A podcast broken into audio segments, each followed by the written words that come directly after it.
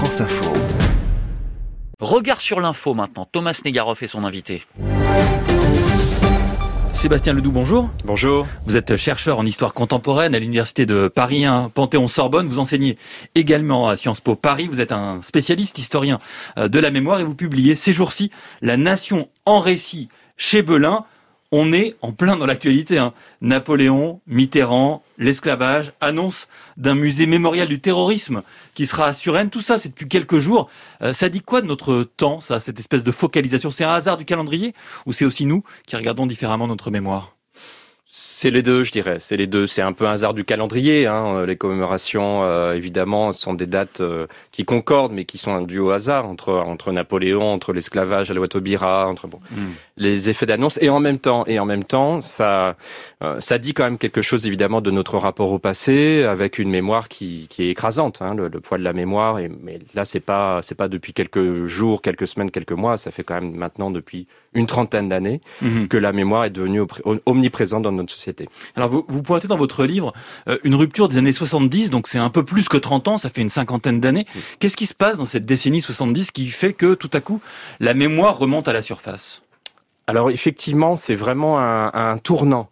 Euh, dans l'histoire du récit national, puisque là, en fait, ce qui entre en crise, et on en est quelque part finalement pas sorti de cette mhm. crise-là, c'est ce fameux récit un peu providentiel de la nation française euh, que l'État voyait comme euh, avec une destinée particulière, mmh. universaliste, qui était ce qu'on a appelé la mission civilisatrice, si vous voulez, pour faire court, mais qui était donc euh, finalement depuis le 19e siècle, la France était vue avec un destin unique. La France était destinée à accomplir sur Terre le progrès de l'humanité. Et ça, ça vole en éclats dans les années, je dirais 60-70, c'est pas exactement mhm. forcément 70, mais entre 60 et 70, notamment, et évidemment ça rejoint notre actualité, notamment avec la fin de l'empire colonial en 62 et l'indépendance de l'Algérie.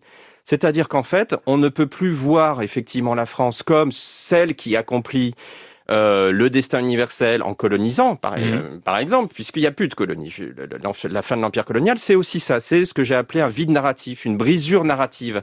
Et ça, c'est fondamental parce qu'effectivement, c'est très compliqué ensuite Sauf si on est dans la nostalgie, et il en existe des discours nostalgiques justement depuis et jusqu'à aujourd'hui, sauf si on est dans un discours nostalgique, il est de plus en plus difficile d'assumer cette euh, tradition narrative, cette intrigue narrative d'une France qui accomplit sur Terre euh, le progrès humain. Dans les années 1970 et surtout 80, on a une on a une dimension réflexive du passé. Il y a une réflexivité qui se met en place, notamment du côté des historiens, pour réfléchir à l'objet nation. Alors évidemment, on pense au lieu de mémoire de Nora qui sort en 84, mais on va aussi penser au syndrome de Vichy euh, de Henri Rousseau qui sort en 87. C'est-à-dire que on est de plus en plus sur un travail d'historien qui va euh, et on est avec Suzanne Citron évidemment qu'il faut citer hein, sur le mythe national. Donc on va avoir effectivement une réflexion des historiens sur le récit national et donc évidemment en mettant en avant la nécessité d'une vérité historique. Bon, ça c'est un des, un des mmh. éléments, mais c'est pas le seul. C'est-à-dire qu'on a aussi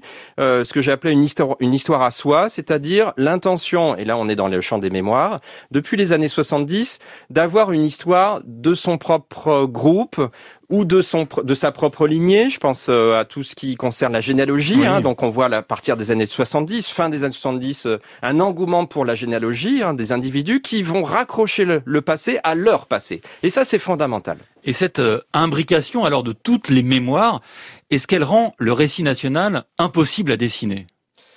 Elle a énormément complexifié le récit national. En tout cas, la fabrique du récit national s'est retrouvée extrêmement complexifiée euh, par justement la juxtaposition de toutes ces mémoires. Est-ce que c'est une réponse à cette complexité nouvelle euh, qui fait qu'on voit aujourd'hui apparaître un retour euh, de ce que certains appellent le roman national, d'un récit nostalgique du passé. On l'a vu au sujet des, commémorations euh, récentes ou même, d'une certaine manière, on en parlait ensemble, de la tribune des militaires. Quand on lit l'intérieur de cette tribune, concrètement, on voit qu'il y a une nostalgie. Est-ce que c'est une réponse à cette complexité-là?